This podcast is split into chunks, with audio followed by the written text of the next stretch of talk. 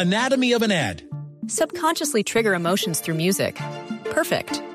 Define an opportunity. Imagine talking to millions of people across the U.S. like I am now. Identify a problem. Creating an audio ad is time consuming. Offer a solution. Utilize cutting edge AI. Imagine creating all that in under 30 seconds. Well, we did to create this ad.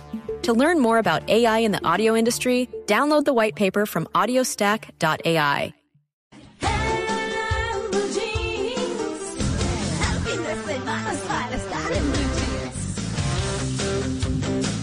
Bueno, a las 8 y 33 minutos de la mañana vamos con nuestro tema central.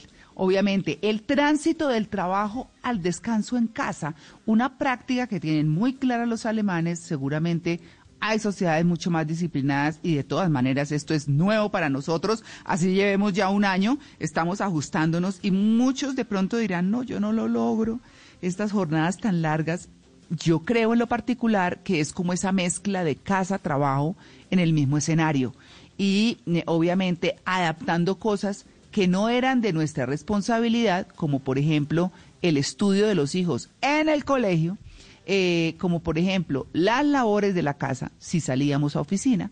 Entonces, pues bueno, toda esa mezcolanza, como dirían por ahí, pues es la que nos ha complicado la vida y nos tiene con jornadas que nosotros creemos que solo el trabajo nos otorga. Así que de pronto se trate de organizarse. Hemos invitado a Juan Guillermo Sandoval, psicólogo, profesor de la Facultad de Psicología de la Universidad de La Sabana, magíster en gestión de organizaciones y doctor en gestión. Bueno, hay que decirle doctor. Doctor Sandoval, muy buenos días. María Clara, buenos días. Juan Guillermo, por bueno, favor. Bueno, usted... ¿Guillermo? Juan ah, Guillermo, sí. ah, bueno, como usted sí es doctor, yo digo, bueno, doctor. Listo, Guillermo. Así O- o hablamos Juanqui, un poco más tranquilos. Sí. Sí, o, Juan, o Juanqui, sí.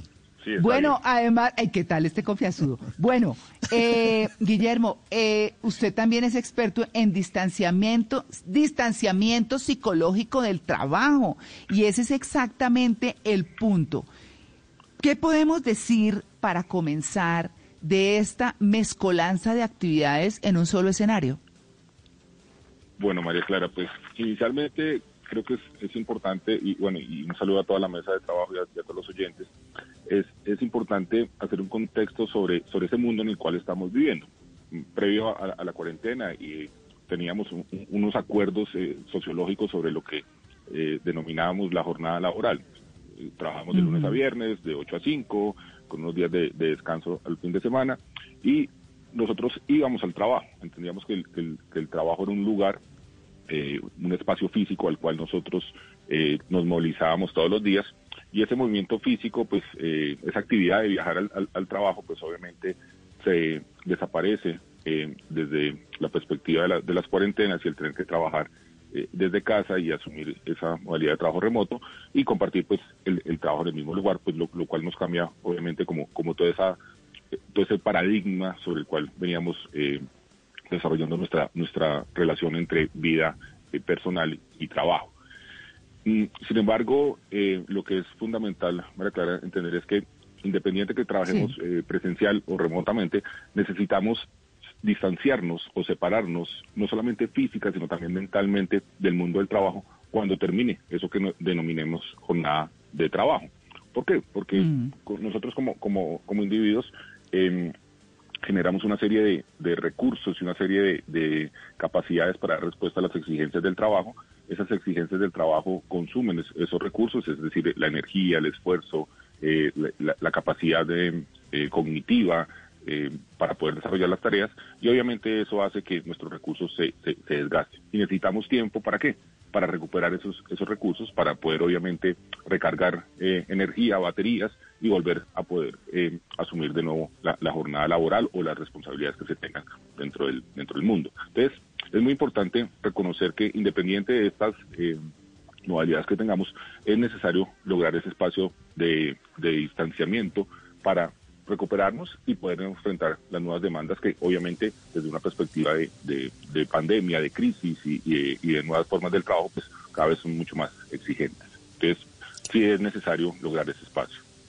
Claro, ¿y qué podemos hacer para lograr ese espacio? ¿Qué herramientas tenemos? Debemos, por ejemplo, decir son las seis de la tarde, ya no se trabaja más, ahora voy a ocupar mi mente y mi cuerpo en otra actividad, o no tenemos que ser tan radicales.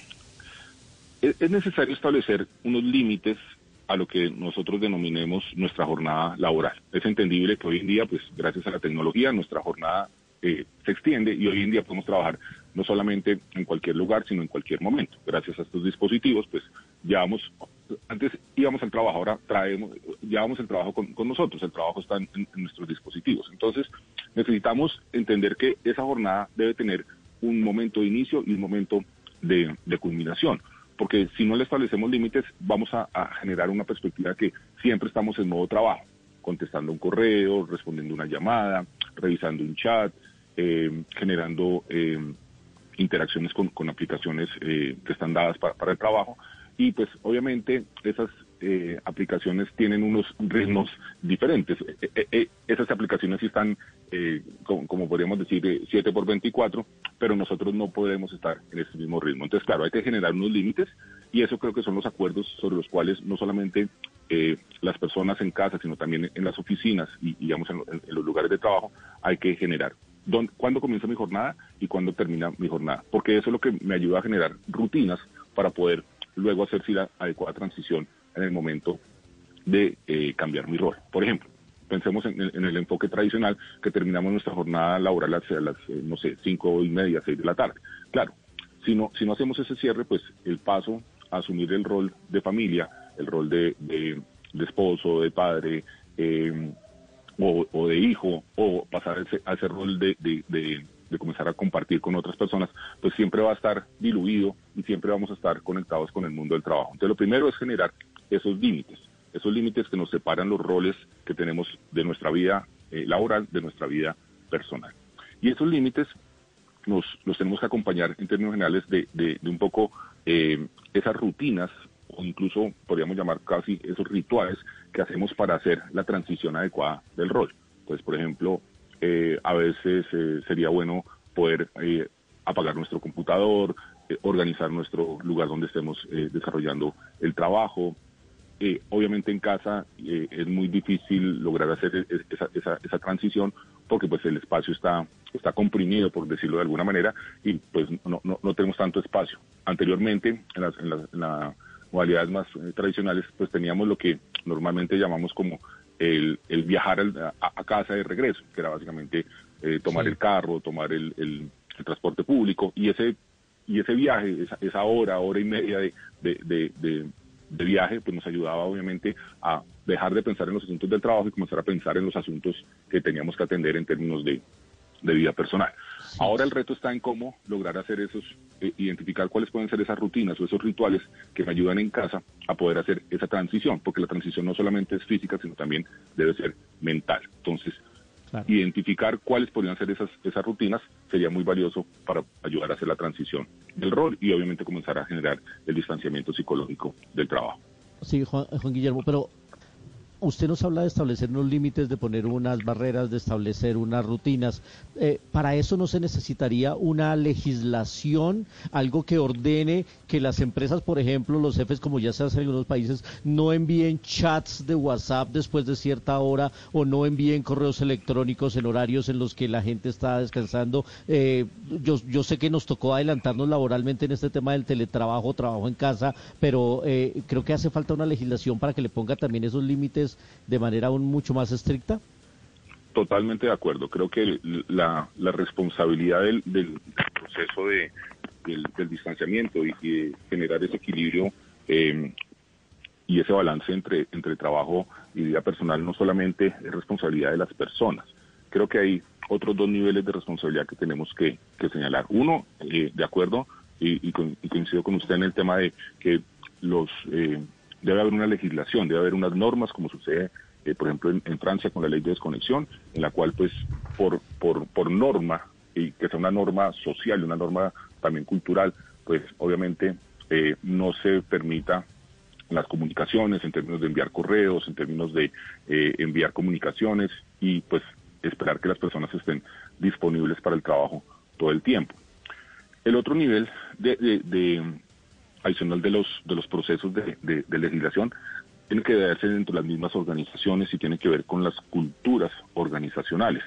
¿Por qué? Porque son las empresas y sus líderes quienes también definen qué tanta disponibilidad tienen que tener las personas para el trabajo. Entonces, creo que es también importante que las organizaciones, sus directivos, eh, centren su atención en cómo generar también una cultura de trabajo no de alta disponibilidad, sino de respetar los espacios de, de, trabajo, de no generar eh, rutinas y o responsabilidades que vayan más allá de, de lo que podríamos determinar como jornada laboral y obviamente eh, quitarnos un poco esa, esas costumbres de, de, mezclar lo que son los asuntos del trabajo y los asuntos personales eh, digamos desde la perspectiva del trabajo. Hace unos años hablábamos de, de los famosos después comenzamos de los desayunos de trabajo, luego comenzamos a hablar de los almuerzos de trabajo y ahora pues básicamente estamos desbordando eso a las nuevas dinámicas de relacionamiento. Entonces creo que sería importante señalar el nivel de legislación, como siguiendo el ejemplo, por ejemplo, el ejemplo de Francia,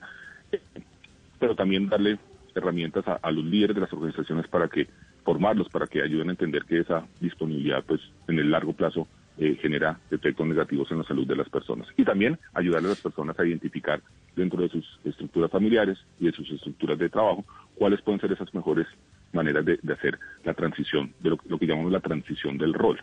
Eh, tratar de identificar qué me puede ayudar a mí a lograr hacer esa transición adecuada entre mi rol de trabajo y mi rol personal. Claro, doctor Juan Guillermo Sandoval, y quiero introducir aquí un tema, es que muchas veces uno alarga el trabajo o se le va más hora laboral después de las 7 de la noche y sigue ahí en el computador 9, 10 de la noche, porque seguramente siente que no ha terminado su trabajo o que todavía le quedan cosas pendientes. Así que me gustaría introducir un, un tema y una técnica que se creó a finales de los 80 un señor que se llama Francesco Cirillo, que se llama la técnica del pomodoro, que consiste en trabajar 25 minutos de actividad seguidos, concentrados, sin estar eh, respondiendo chat, ni WhatsApp, ni nada. O sea, la cabeza, el cerebro, uno le juega trampas. Entre al baño, rásquese la espalda, pase el gato, acarícielo, eh, la indicación. No, no, simplemente 25 minutos clavado y después 5 minutos de descanso. Eh, también debería uno, eh, aparte de las leyes, esto, tener como un orden eh, interno uno en su casa para que cuando ya lleguen las 5 de la tarde, o las 6 o las 7, o a la hora que usted se fije en su horario en casa, pues diga, ya, ya terminé. Porque me rindió, porque estuve juicioso. Pero de pronto si uno está haciendo zapping de un tema a otro, claro, a las 8 todavía no ha terminado. De acuerdo, y, creo que lo, que planteas, no, no, conocía el, concepto que, nos plantea, pero, pero sí es, eh, es necesario generar eh, franjas de trabajo y rutinas de trabajo. Claro, hoy en día la flexibilidad laboral ya no es dónde, sino es cuándo. Y entonces cada persona tiene que generar los acuerdos tanto con, sus, eh, con su jefe como con su familia o, en su hogar para entender cuáles van a ser sus franjas de trabajo. Pensemos, por ejemplo, en, en una, en una mamá que, que, trabaja, que tiene niños pequeños, pues obviamente su franja de trabajo al inicio pues no, no va a empezar antes de las de las 8 de la mañana porque tiene que dedicarse al cuidado de, su familia.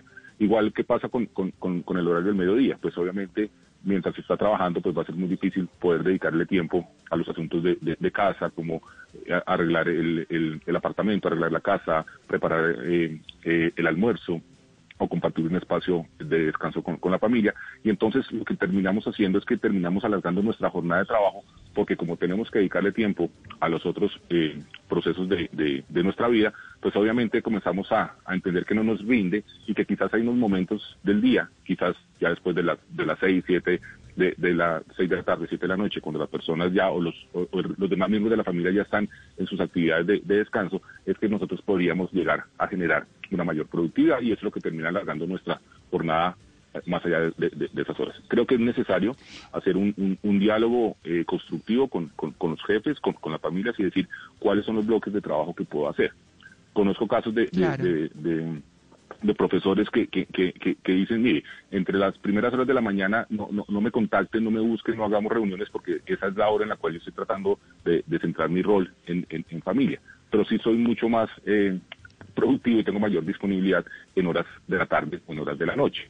El problema de eso es que esa es una decisión que es individual, pero que va a impactar necesariamente los equipos de trabajo y, las organizaciones. Por eso creo que el diálogo es un diálogo constructivo eh, y casi personalizado entre, entre el, jefe y, el colaborador para tratar de entender cuál puede ser la mejor dinámica de, trabajo, pero que finalmente la jornada quede clara más allá del momento en el que inicia, más allá del momento que termina en la hora tradicional de 8 a 5, es entender que todos tenemos que tener esa, esa franja. Y ahí sí, aplicar esas rutinas de, decir, oye, voy a trabajar y voy a contestar mis correos en este momento, voy a dedicar a hacer el, reporte o el informe en este momento, voy a atender reuniones en este momento. El problema es que estamos generando, eh, digamos, tratando de generar unos, unos equilibrios de, de, las jornadas tradicionales de trabajo a una nueva realidad de vida que creo que es lo que comienza a tener dificultades y es lo que termina haciendo que muchas personas que prefieren segmentar los roles, separar su vida del trabajo de la vida personal, pues no lo puedan hacer porque hay muchísimas presiones, tanto desde el punto de vista de, su trabajo como también de su familia, para que, como que todo se haga al tiempo. Entonces es lo que terminamos viendo, que a la hora del almuerzo la persona sigue contestando correos, sigue contestando llamadas, mientras comparte las actividades con, su familia, y es lo que termina generando lo que siempre hemos conocido como el famoso conflicto eh, familia-trabajo. Entonces, bienvenido, las, bienvenido, bienvenido, bienvenido, las rutinas y bienvenido la manera en que organizarnos a través de, pues, de conocer cuáles son nuestras prioridades dentro del mundo del trabajo. Claro.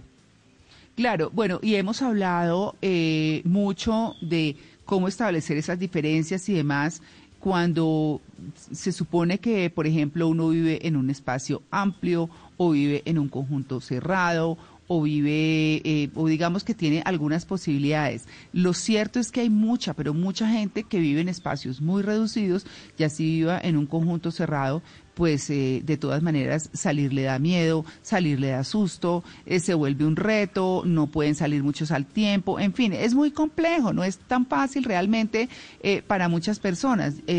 yo he visto, por ejemplo, cómo hay mucha gente de las ciudades que se están viniendo a la periferia o se están yendo para, para eh, sus fincas o si, obviamente todo el mundo no tiene finca, pero digamos que se están yendo para ciudades más pequeñas, para pueblos, municipios, en fin, todo el mundo como buscando esa posibilidad, buscando la conectividad y demás bien sea porque tienen riesgos eh, en su salud o bien sea porque pues igual no quieren contagiarse y quieren tener cuidado, en fin. Eh, y lo digo porque bueno, yo vivo en Chía, eh, como todos saben, y, y pues hay mucha gente saliéndose de Bogotá a los municipios de la sabana, no solamente a Chía, sino a todos los municipios de la sabana que les da esa posibilidad. Pero no es el caso de la mayoría. Digamos que el caso es que hay mucha gente, mucha, que viven en espacios mucho más cerrados eh, y que no tienen muchas veces ni siquiera el computador para cada uno, que los cuartos son pegados unos del otro, que lo que habla el uno duro en una reunión con el jefe, eh, los hijos se quejan porque entonces se le interrumpe la clase, en fin, toda esa cantidad de problemáticas que se han venido dando, ¿qué recomendarles a esas personas de cómo airearse un poco, de cómo salirse de ese espacio pequeño que para algunos es fuente de tranquilidad y para otros de angustia. ¿Cómo manejar esa parte de diferenciar, si no pueden tanto en los escenarios, de diferenciar entonces el trabajo o el estudio de esas actividades de descanso y de separación de la rutina laboral o de estudio? Ok, sí, además del, digamos que uno de los elementos fundamentales es poder, para hacer esa transición, es, es obviamente generar cómo, cómo yo hago ese, ritual que me permite decir, hasta aquí llega mi, jornada de trabajo y comenzó a generar un ritual para ingresar a mi nuevo rol, comienza mi rol en, familia. Esa obviamente es una transición eh, mucho más psicológica y digamos que, que, aquí lo que tenemos que ayudar a que las personas se identifiquen esos elementos. Sin embargo, también desde la perspectiva de la recuperación del estrés laboral, se han identificado otros elementos que son importantes. Uno es lo que se denomina la maestría. Lo que es necesario es tener un hobby, tener una actividad complementaria al mundo del trabajo, complementaria al mundo de las responsabilidades familiares, eh, llámese lectura, llámese música, llámese eh, cine, llámese deporte, llámese eh, jardinería, llámese lo, que podamos tener como, como un hobby, y mm. dedicarle un espacio para hacer esa transición desde la perspectiva del hobby, que es un poco lo, que nos puede ayudar a qué? a generar obviamente los, los estados de relajación eh, tanto eh, mental como, como emocional, y, eso nos facilita hacer la transición. Ahí es cuando entramos en, ese proceso del, fluir en, lo que nos gusta muchísimo, y eso nos ayuda también a generar la separación. Entonces, claro, frente a la restricción de espacios físicos, donde no podemos de pronto eh, tener tanta movilidad, donde no tenemos las posibilidades de, acceder a, no sé, a una caminata, a montar en, bicicleta, a pasear la mascota, sino que estamos eh, encerrados por las condiciones de, salud o por, digamos, un poco también por las restricciones de movilidad, pues sí es importante buscar un, pasatiempo, un hobby, una actividad sobre la cual nosotros eh, disfrutemos hacerla y en la cual consideramos que somos buenas, porque eso nos va a ayudar eh, fundamentalmente a hacer el, proceso. La relajación como tal eh, más que más que un camino termina siendo el resultado de estos de estos procesos de podernos activar en otras funciones en otras eh, en otros mundos porque eso nos ayuda sobre todo a que nuestro sistema eh, mental y, nuestro sistema emocional reduzca la carga reduzca el, el, agotamiento y, y hacemos la, la, transición. Entonces creo que es es, es identificar un elemento muy personal tratar de identificar cuál es esa actividad que nos puede ayudar a generar esa, esa mejor transición. Y desde ahí, desde ese, elemento también, uno puede comenzar a buscar una serie de retos, o sea, ¿qué, quiero hacer en términos también de, de, ese, de ese hobby, de ese pasatiempo? ¿Qué, qué, límite quiero superar y quiero eh, mejorar? Porque eso también nos, nos ayuda a tratar de, de, centrar nuestra atención en ese nuevo aspecto que creemos y no centrar la atención en los asuntos del trabajo. Por ejemplo, otro de los elementos que es importante es desconectar eh, los equipos tecnológicos asociados al trabajo, porque obviamente el, dispositivo va a seguir timbrando, va a seguir eh, titilando el, mensaje, va a seguir eh, generando la, señal de que, hay una notificación de en, la aplicación y eso pues automáticamente lleva la atención hacia el estímulo. Claro, sin duda. Reducir esos estímulos para podernos hacer adecuadamente la Sí, doctor Juan Guillermo, le pregunto corto porque ya estamos cortos de tiempo. ¿Qué efectos psicológicos podría traer la no desconexión laboral? Eh, muchísimos y todos de, nivel muy negativo. Eh, básicamente eh, conocemos el, concepto de lo que es el, el, agotamiento laboral, que básicamente es esa sensación de, cansancio, esa sensación de de molestia, eh, no solamente mental, sino también física, en términos de, sentirse cansado, agotado, eh, como decimos nosotros, rendidos por, por, la situación del trabajo y obviamente eso comienza a generar efectos negativos sobre la salud de la persona, no, no solamente desde la perspectiva del bienestar psicológico, sino también eh, enfermedades eh, que están asociadas de, tipo eh, circulatorio, desde el punto de vista cardiovascular, desde el punto de vista también gastrointestinal. Entonces, ese, ese proceso se va acumulando, ese agotamiento se va acumulando y eso va a generar pues obviamente eh, problemas de salud eh, muy graves en, la persona. Por eso es tan necesario la recuperación, porque si la recuperación no se logra, pues el sistema sigue siendo eh, de alguna manera expuesto a estos a estas señales del entorno, a todas estas demandas que hay en el entorno, y pues obviamente la persona no logra recuperarse y ese síndrome de agotamiento pues termina ya llegando a lo que conocemos como el, como el burnout o el, o el, o el quemarse en el trabajo, que es un poco lo que hemos visto también en, algunas otras culturas, como pasa con el, con el kairoshi en, Japón, que pues digamos un poco ya las personas que asumen grandes jornadas eh, de, trabajo de 60 horas a la semana o incluso más y pues que obviamente ya generan eh, incluso eh, la muerte de, la persona. Entonces, eh, hay que cuidarse mucho y hay que, hay que mantener eh, esos niveles de, de, salud física asociados al trabajo para evitar, pues obviamente, el riesgo de enfermedad en el largo plazo. Bueno, pues Juan Guillermo, muchas gracias por su atención con En Blue Jeans de Blue Radio. Muy interesantes sus respuestas. A ustedes muchísimas gracias por la invitación. Bueno, muy bien. 8.56. Anatomy of an ad. Subconsciously trigger emotions through music. Perfect. Define an opportunity. Imagine talking to millions of people across the U.S. like I am now. Identify a problem. Creating an audio ad is time consuming. Offer a solution. Utilize cutting edge AI. Imagine creating all that in under 30 seconds. Well, we did to create this ad. To learn more about AI in the audio industry, download the white paper from audiostack.ai.